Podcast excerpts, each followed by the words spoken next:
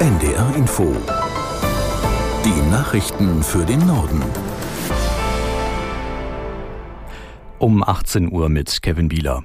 In Niedersachsen ist die Hochwasserlage weiter angespannt. Die Pegelstände gehen in einigen Landkreisen momentan zwar leicht zurück oder bleiben zumindest gleich.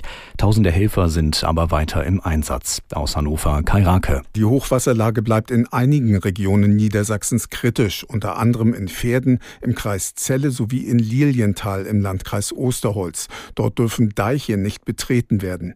In Hatten im Kreis Oldenburg hat die Bundespolizei ja sogar per Hubschrauber riesige Sandsäcke abgeworfen, um den Deich zu stabilisieren.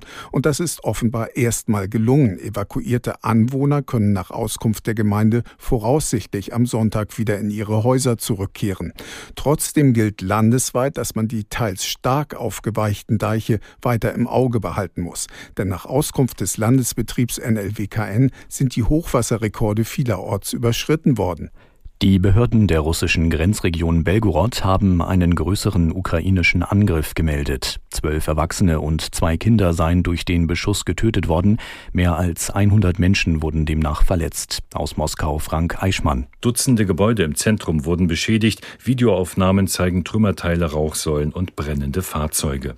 Russlands Präsident Putin sei über einen ukrainischen Angriff auf Wohngebiete informiert worden, so dessen Sprecher Peskov. Das russische Verteidigungsministerium erklärte, die Ukraine habe mit Raketen angegriffen, von denen mehrere abgefangen werden konnten. Wörtlich hieß es, dieses Verbrechen wird nicht ungestraft bleiben.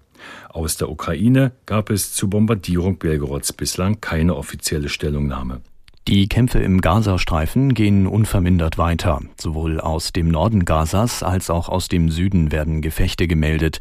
Aus Tel Aviv Nadja Armbrust. Im Norden in Beit Lahia habe die israelische Armee nach eigenen Angaben zwei Militäranlagen der Hamas zerstört und Dutzende Hamas-Kämpfer getötet. Gleichzeitig weitet das israelische Militär seine Offensive in den Vierteln in Zentralgaza und in der Stadt Khan Yunis im Süden weiter aus.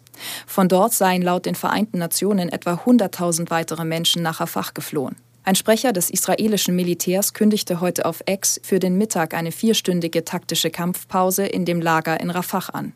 Die Bevölkerung solle dort in dieser Zeit Lebensmittelvorräte besorgen können.